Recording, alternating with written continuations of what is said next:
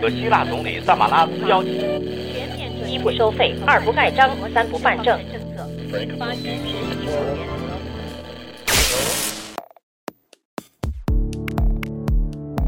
新闻不都是冰冷的，故事不都是虚假的。故事新闻用故事温暖新闻。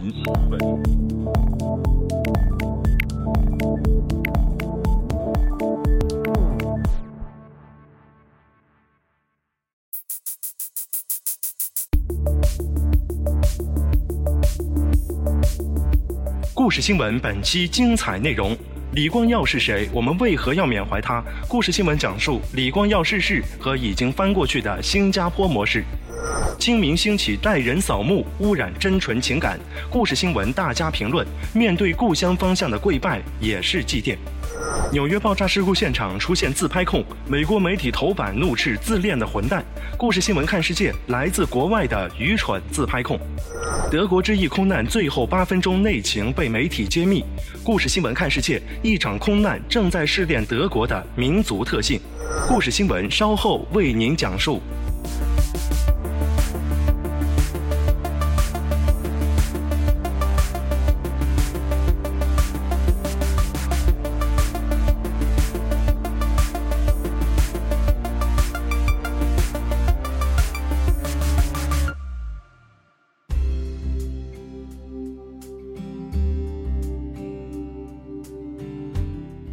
零一五年三月二十三号，李光耀的去世使他本人和与他密不可分的新加坡模式再度成为中国民众热议的话题。值得注意的是，中央人民广播电台中国之声的官方微博三月二十四号发表评论说：“李光耀去世，中国是否学习新加坡模式再次成为热点。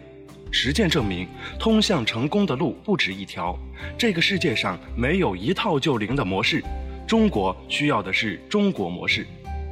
与此同时，自李光耀去世后这几天，无论社交媒体还是传统媒体，中国舆论出现了不少缅怀的情绪。这其中潜在而不可言说的主要因素，就因为他真实有根可循的华人血统。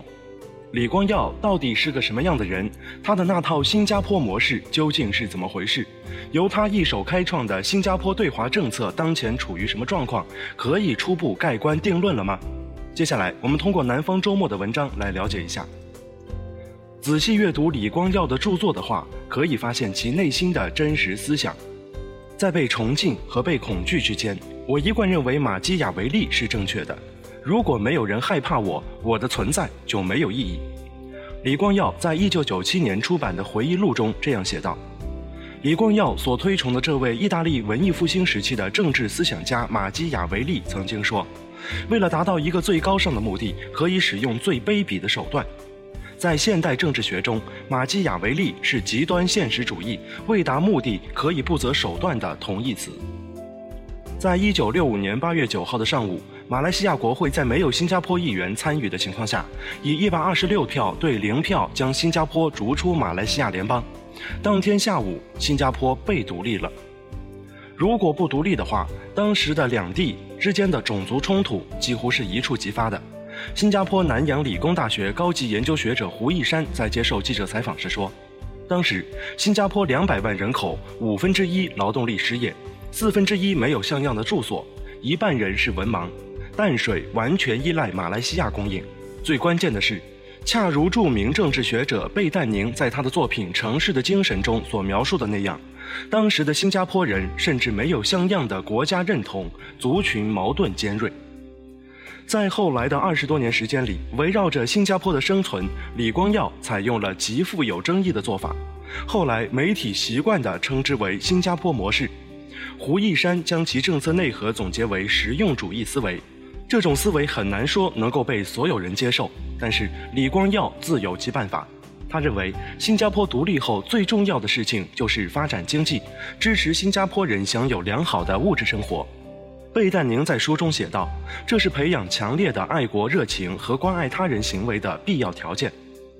为达目的，李光耀实行了“铁腕”政策，他使用各种手段镇压工人运动、左翼势力，为吸引外资铺平了道路。李光耀本人并不讳言自己在工人权利和引进外资两者之间的立场。他说：“如果外资剥削我们的劳动力，为什么不呢？我们要学会如何为他们工作，这是我们从前从来没学过的东西。李光耀说：“从1965年到1990年，新加坡 GDP 的增速达到每年百分之八，最终实现了从第三世界迈向第一世界。伴随经济发展的是一系列严厉的政治集权。在脱离英国统治之后，新加坡引入并建立了被称为威斯敏斯特民主体系的英式政治体系。”在人民行动党的漫长执政党岁月当中，威斯敏斯特体系成为新加坡政治体制的外壳，但实际徒有其表。威斯敏斯特体制的特点是议会约束王权。如果把人民行动党作为王权，把新加坡议会当作英国议会，那我们看到的是新加坡议会约束不了王权。北京改革发展研究会理事邓玉文在接受采访时说，在另一方面，李光耀律师出身，精通法律。人民行动党在议会当中通过制定各种法律，实现了政治垄断。有趣的是，新加坡的法治恰恰是被《赫芬顿邮报》等西方报纸所认定的李光耀的遗产之一。但在法治的治究竟是制度的治还是政治的治的问题上，其实还有很大的商榷空间。为了让新加坡存在并获得发展，李光耀及其人民行动党本身还创建了不同于其他国家的精英管理体系。用他本人的话来说，新加坡实施贤能政治，这些贤能就是通过自己的品德、才干和辛苦工作而脱颖而出的。在李光耀看来，数百万新加坡人的福祉需要寄托在三百个重要人物身上。李光耀甚至公开称，人的平等是最不可能的事情，一群人当中的少部分天才会决定未来的发展。这种典型的优越感贯穿了李光耀的一生，但同时他又清醒地认识到。社会的发展既需要高效廉洁的政府，也需要后天的公平。新加坡实施的高储蓄政策、住房以及医疗保健政策，也在李光耀时期得以成型。新加坡政府将这些政策统称为物资福利。李光耀自认为，对新加坡治理的重要成就之一就是多种族主义。在独立后，华人占总人口四分之三的情况下，李光耀强行推广英语作为教育语言，母语作为第二语言。他对此政策的解释是：只有使用英语而不是汉语，才能维持以非汉语为母语的族群认同感，否则可能引发种族暴乱。最终，贤能政治、物资福利和多种族主义构成了人民行动党认定的新加坡三 M 核心价值观，从而从无到有地构建了新加坡的国家认同。与此同时，李光耀自身也因为他的善于权谋、聪明才智以及极度的自信闻名于世。在他去世的当天，英国《卫报》对他的评价是极权的实用主义者。李光耀自己并不否认这一点，他说：“我得干点脏活，比如不经审判就把人关起来。”二零一零年九月，李光耀在接受《纽约时报》采访时这样说：“这或许是暗示一九六三年自己动用安全部队逮捕多名社会活动家，在无审判和指控的情况下，将他们关押三个多月的事实。”但是李光耀随后对《纽约时报》记者分辨道：“我不敢说我做过的事情都是对的，但是我敢说，我每次做的时候都出于高尚的目的。”这与五百年前的马基雅维利的名言几乎一模一样。但是李光耀或许是过去五十年里世界上唯一敢于如此张扬的政治家。新加坡国立大学法学院副教授王江宇说。除了经济成功和血统之外，中国人关注李光耀的原因，还有新加坡与中国的紧密经济联系这个原因。李光耀得到共和国五代领导人的接见，并和其中大多数保持比较好的私交，这让李光耀本人在中国具有相当大的知名度。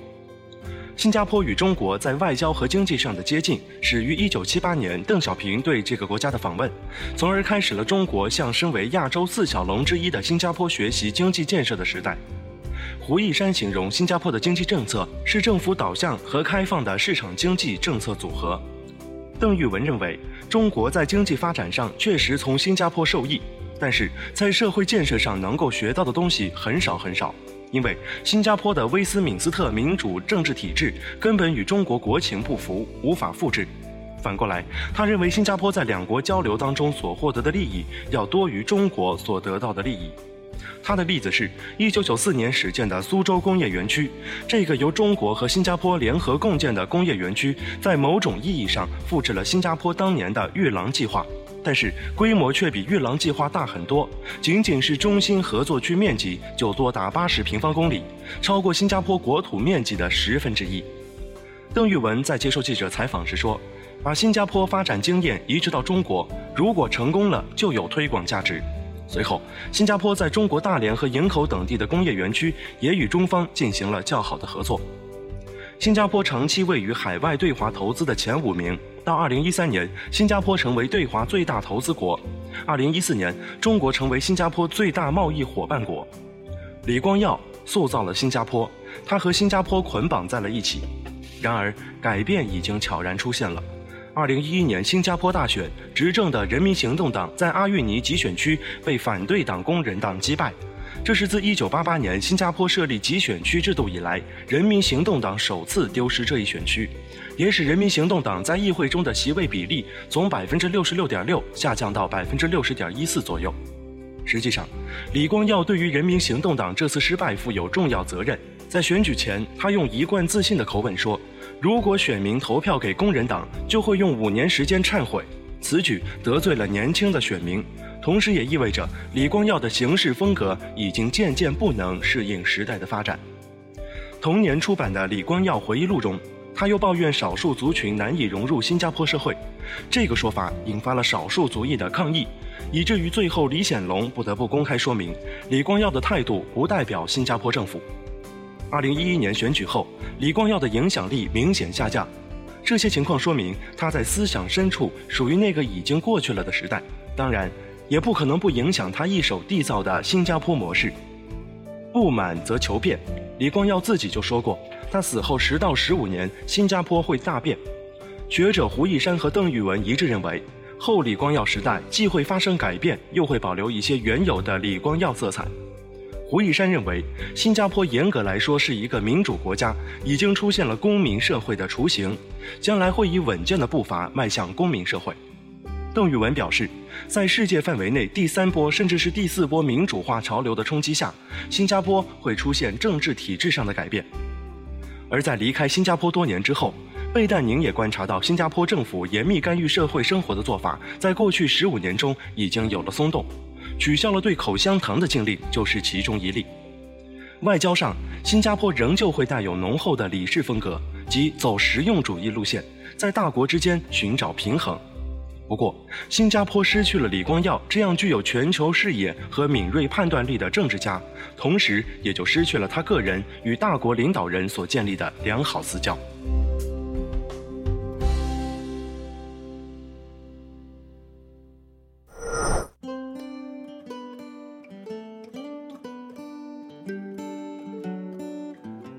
清明节将至，网上出现不少提供代人扫墓祭祖的商家，有些甚至声称可以给客人现场直播祭拜过程，收费从百元到万元不等。然而，有调查发现，该项服务真正下单的人却少之又少。接下来，我们听一听雷洪佩在《人民日报》发表的评论文章：清明时节祭拜先人，慎终追远，向来是国人比较看重的文化传统。代人扫墓的做法固然可以弥补一些人因为时间、地域限制无法亲临洒扫的遗憾，但是终究不值得提倡。无论是传承传统文化，还是向先人表达哀思，最重要的是虔诚。只要保持那份真挚的孝心和对先人的缅怀之意，虽远隔千山万水，哪怕是面对故乡方向虔诚跪拜，也是一种隆重的精神积淀。清明节的另一层含义在于精神和文化的清明，市场化进程加快了，但人的情感不能沦为廉价的商品。手里有钱了，精神却不能为金钱冲昏头脑。像代人祭拜这种将清明节俗市场化的做法，很容易消解清明的节日内涵，污染人们的真纯情感。代人扫墓遇冷，从一个侧面照见人们对清风正气、精神雅洁的主动回归。自觉维护清明庄严肃穆的氛围，多一些文明现代的祭奠方式，我们才能坚守和传承好自己的节日传统。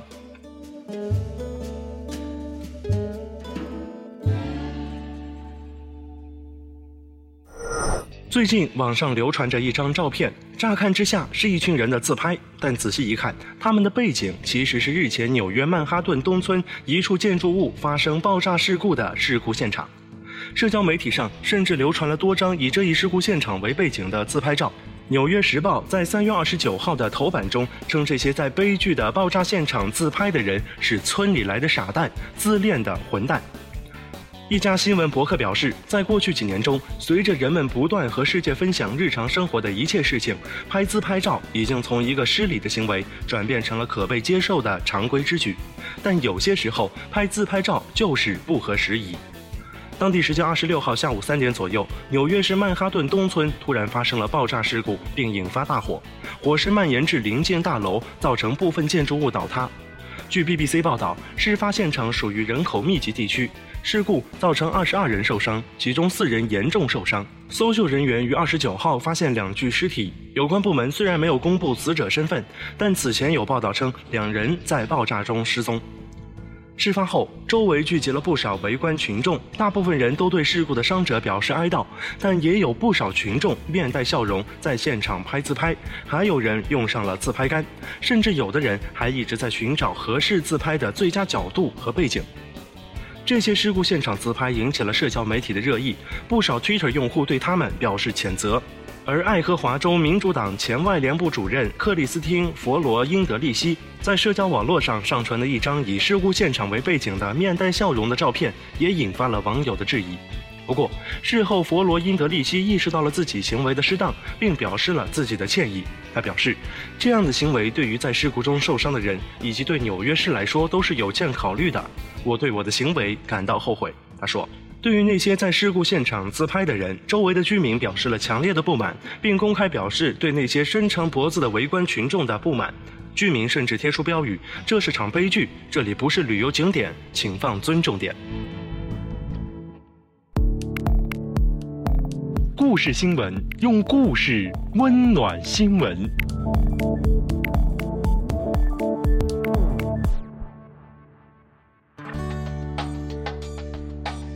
德国之翼空难的调查仍然在继续，更多细节浮出水面。根据中新网消息，调查显示，涉嫌蓄意制造空难的客机副驾驶安德里亚斯·卢比茨家中有治疗心理疾病的药物，其本人或有眼疾。媒体披露了坠机前黑匣子的录音，揭露了当时内情。机长被锁在门外后，曾试图斧劈舱门闯入。二十七号，参与搜索调查的德国检方人员公布重磅消息：有证据显示，客机副驾驶卢比茨在客机失事当天本应请病假，但他可能刻意向上司隐瞒了病情，照常直飞。德国媒体二十八号披露，德国调查人员是在搜查德国西部杜塞道夫市卢比茨住宅时，发现并查扣了若干治疗心理疾病的药物。报道引述高层调查人员的话说，现年二十七岁的卢比茨接受过若干神经学和心理学专家的治疗。报道称，没有证据可证明卢比茨有毒瘾或者酒瘾，但他的压力过大，有严重的忧郁心理。不过，法国和德国调查人员在记者访问时都不愿证实或否认此报道。此外，《纽约时报》报道引述两名知情官员的话说，卢比茨曾寻求治疗视力问题，而这种视力问题可能对其驾机能力构成影响。报道称，尚不清楚卢比茨眼睛的问题有多严重，也不清楚眼疾与他心理的问题是否存在关联。了解调查情况的人透露，官方目前还未排除因视力问题而产生心理影响的可能性。德国一家医院证实，卢比茨最近曾在该医院就诊，但是否认有关他接受抑郁症治疗的报道。检控官还表示，没有证据显示卢比茨的行为带有政治或者宗教目的，他们也没有发现遗书。卢比茨前女友曾表示，卢比茨去年曾说要做一件大事，还透露出卢比茨在工作上和私下判若两人，晚上常常做噩梦。但是，法国官员二十八号表示，卢比茨的人格问题是目前空难原因调查的一条可靠线索，但并非唯一的可能性。调查正在取得进展，但是目前尚缺乏某些可以推断出完整事故原因的技术因素。该官员补充说，不应该忽略技术事故这一调查方向。他认为，现在我们无权排除任何假设。调查人员的职责就是查明飞机坠毁的原因，给遇难者家属一个交代。调查人员从现有的信息中发现，卢比茨故意将机长锁在驾驶舱外，并连续八分钟降低飞行高度，最终使得飞机撞山坠毁。而当机长试图重新进入驾驶舱之际，驾驶舱里沉默无声。德国图片报二十八号公布了失事的客机飞机黑匣子的最新录音。根据录音显示，机长桑德海默曾表示，自己从巴塞罗那起飞前没有时间去卫生间。他在飞机进入巡航阶段后，指示卢比茨做好在杜塞尔多夫降落的准备，随后要求卢比茨接管飞机并起身出门。在机长离开驾驶舱后，客机开始下降。随后，空管人员试图联络飞机，但并未收到任何回应。自动报警信号的声音在机内响起。不久，舱门传来巨大的击打声。机长在此后八分钟内不断敲击，呼喊着：“看在上帝的份上，打开门，尝试进入驾驶舱。”媒体称，黑匣子录音里可以听到用斧子砸门的声音，还有机上乘客的尖叫。机长在飞机坠毁前发出了最后的呼喊：“把该死的门打开！”但是舱内的卢比茨始终保持沉默，呼吸正常，直至客机撞山。调查人员试图找到让卢比茨想独自掌控客机，并在阿尔卑斯山坠毁的动机。有知情人士表示，卢比茨放假时会在阿尔卑斯山区玩滑翔翼，因此对这个区域很熟。法国媒体称，卢比茨九岁起放假时就会跟着双亲参加当地的飞行俱乐部，这一俱乐部离坠机地点附近的村庄勒维尔仅有六十九公里远。卢比茨前女友则表示，如果卢比茨蓄意坠机，那是因为他明白，因为自身健康问题，他想在汉莎航空担任长程飞行员的梦想几乎不可能实现。二十八号，在坠机现场附近的法国小镇迪涅莱班，人们举办了纪念活动，向遇难者致哀，并对他们的家人表达支持。德国则宣布，将在四月十七号为一百五十名罹难者举行全国哀悼仪式和追思礼拜。当地政府发言人表示，这项仪式将在德国西部科降大教堂举行，届时德国总理默克尔和总统高克都将出席，罹难者亲友和相关国家代表都在邀请出席之列。此外，任何希望表达哀悼之意的人士都可出席。在空难中遇难的一名英籍乘客的父亲布拉姆利则向航空公司发出呼吁，希望航空公司应该变得更加透明，飞行员应该得到恰当的照顾。他说。我们将自己以及孩子们的生命都交到了他们手上。他说：“坠机的动机和原因并不重要，重要的是这绝不应该再次发生。我的儿子和飞机上的每一个人永远都不应该被遗忘。”他说。在谈到他的儿子时，布拉姆利说：“因为这次撞击的严重程度，我不能再找回他，也不能再带他回家了。”他说：“我和我的家人将会一直来这里探访他。”二十八号，德国之翼宣布将会向遇难者家属提供资金援助，协助他们应付短期花费。每名遇难者家属可得到最多五万欧元。德国之翼发言人说，遇难者家属不必偿还这笔援助金。德国之翼接下来还会为这起空难付出另外的赔偿金。汉莎航空也指出，这笔钱只是初始支付，汉莎航空今后还会承担应付份额。专家指出，如果证实这次空难是卢比茨故意所为，那么罹难家属索取的赔偿金额将没有上限。斯旺西大学法律学院研究航空法的讲师莱卢扎斯说：“对遇难者的赔偿将是无上限的。从航空公司的角度来说，他们很难逃避对死亡乘客的责任，他们没有任何可以辩护的理由。”根据蒙特利尔公约，每起空难索赔上限为每名死难者约十六万美元。不过，家属也可入禀法院，要求航空公司支付更多赔偿，但是他们必须证明航空公司对空难负有责任。德国《每日镜报》则引述一名航空法专家的话说：“德意公司的母公司汉莎航空接下来将面临向每个遇难者支付数十万美元甚至数百万欧元的赔款。”随着德国之翼空难噩梦的发酵，德国这个几乎已经成为精准及严谨的代名词的国家，正在遭遇着一场民族特性的失恋。仅仅在空难发生后的几个小时内，汉莎航空首席执行官斯波尔即在新闻发布会上信誓旦旦地表示，失事航班的副驾驶卢比茨绝对百分之百适合飞行，并声称他通过了所有飞行和健康测试。然而，随着调查的深入，汉莎航空公司及他们引以为豪的飞行员培训体系很快遭遇了打脸。二十七岁的卢比茨被证实正是这起空难的始作俑者，各种有关其心理和健康问题的线索被不断爆出。《纽约时报》评论员斯梅尔评论称：“一直以来，德国都以他们的民族特性为骄傲，他们守时守则，他们善于设计，他们拥有无数整洁美丽的小镇。而他们的体制令德国在一九九零年统一后崛起，成为了欧洲的经济强国。虽然汉莎航空称卢比茨令人恐惧的行为仅仅只是个例，可能是不可阻止的，但是卢比茨的出现依然令德国不由得产生了一连串的怀疑：是不是他们的体制失效了？是不是这个被称为最佳的飞行员评估系统再也不具备检测危险因素的功能了？德国人历来坚持的隐私保护，比公开讨论更能杜绝人们的恶意行为。这种思维方式是否应该改一改了？这篇评论称，德国政府在这场悲剧后的表现同此前查理周刊恐怖袭击事件非常相似。德国总理默克尔和欧洲各国领导人站在了一起，共同解决和共同分担。但是，德国社会各方面却采取不同的方式对这起悲剧作出反应。一名来自卢比茨家乡蒙塔鲍尔的记者，在给德国《时代周刊》的撰文中，描述了这个小镇的居民在事件发生后，对于那些想要打探卢比茨情况的人所表现出的戒备。记者写道：“小镇居民能对一个结束了一百四十九条生命的人做出了什么评判呢？这个早已不住在这里的年轻人，长期居住在不来梅或者美国，他曾经的朋友和邻居对他还能说些什么呢？他的高中老师对于这个八年前就已经毕业的学生还能有什么评价呢？”这篇评论称，事实上，这也反映出德国一直以来对于隐私的高度保护和重视。这种保护一直延续到了德国对于这起空难的调查中。当外界质疑为何卢比茨曾很长一段时间中断了飞行员训练时，汉莎航空公司依然以卢比茨的医疗记录是保密的理由拒绝公开他的信息，即使这名副驾驶员已经死亡。德国巴伐利亚州一名保守党议员拉姆绍尔则在二十六号的电视访谈中公开对许多新闻媒体表示批评。检方虽然向外界公布了很多调查进展和细节，但媒体做出的最终判断却和检方的截然不同。拉姆绍尔说：“拉姆绍尔说，这种狂热的猜测和报道显得好像一下子冒出了一堆仿佛真正知道发生了什么的法官。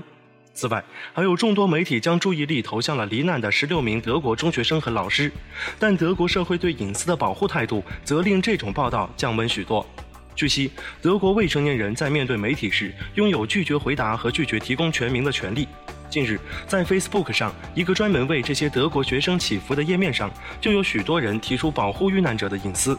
一条留言写道：“有些记者来学校询问遇难者的姓名，请大家不要告诉他们任何信息，否则他们的亲人就会遭到更多的痛苦。不能理解为什么这些记者还要利用人们正在遭受的痛苦。”事实上，德国仍有许多媒体在坚持隐私阵地上堪称做到了极致。即使卢比茨撞毁飞机的事实已经板上钉钉，但是一些德国媒体依然坚持德国人的习惯，拒绝写出他的全名，而是用 L 先生来替代。他们还坚持仍然给卢比茨的照片打上马赛克，即使他的照片在别的地方已经满天飞了。不过，讽刺的是，德国作为畅销的报纸《图片报》似乎未能在这方面表现出德国人的严谨。二十七号，这份报纸用了他们头版篇幅的一大半，刊登了一张卢比茨在二零一三年参加马拉松跑步的照片，而他们的头条标题更是非常夺人眼球：“安德里亚斯·卢比茨，二十七岁的杀人狂飞行员。”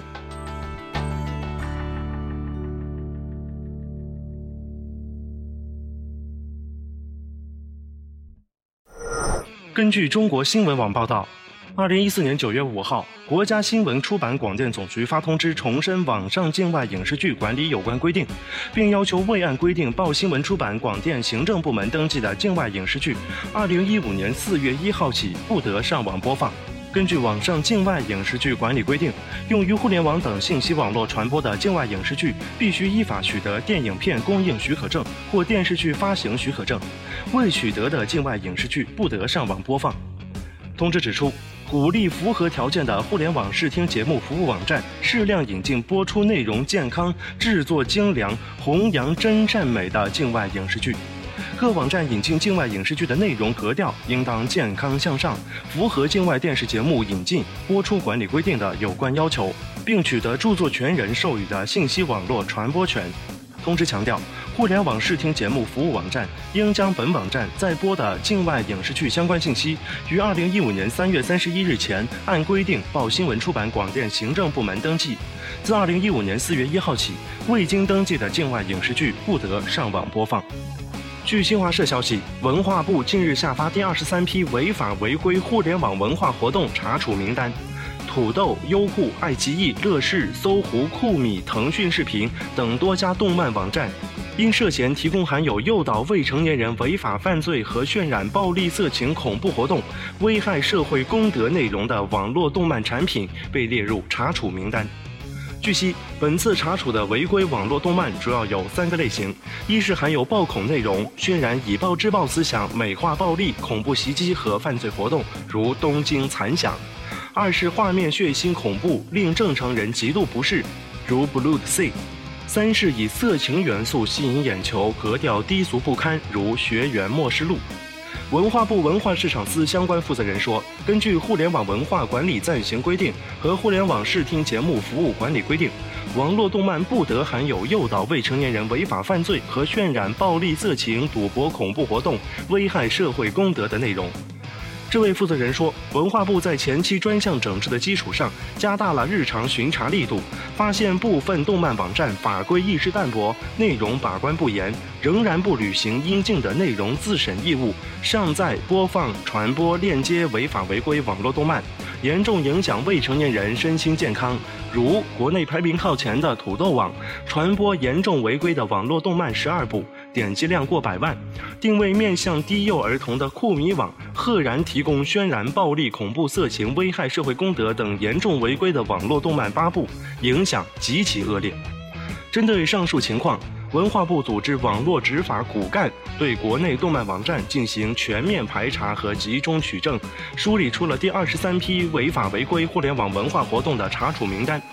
这位负责人介绍，上述案件事实清楚，证据确实充分，涉案企业应当主动配合今后的查处工作，并吸取教训，健全内容自审制度，落实自审责任。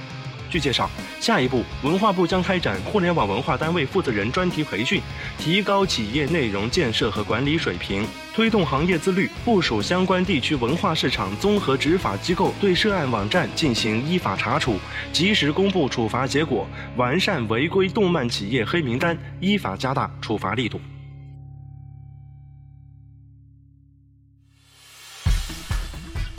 欢迎关注故事新闻的微博、微信、微新闻电台，获得更多节目信息。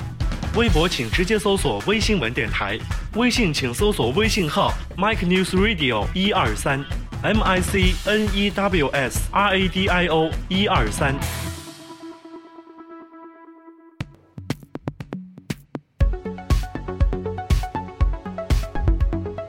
以上就是故事新闻第四十九期的全部内容。本期节目由盛盛编辑制作。故事新闻现已登录喜马拉雅、新浪微博 FM、荔枝 FM、苹果播客、网易云音乐。您可以登录以上平台收听和订阅故事新闻。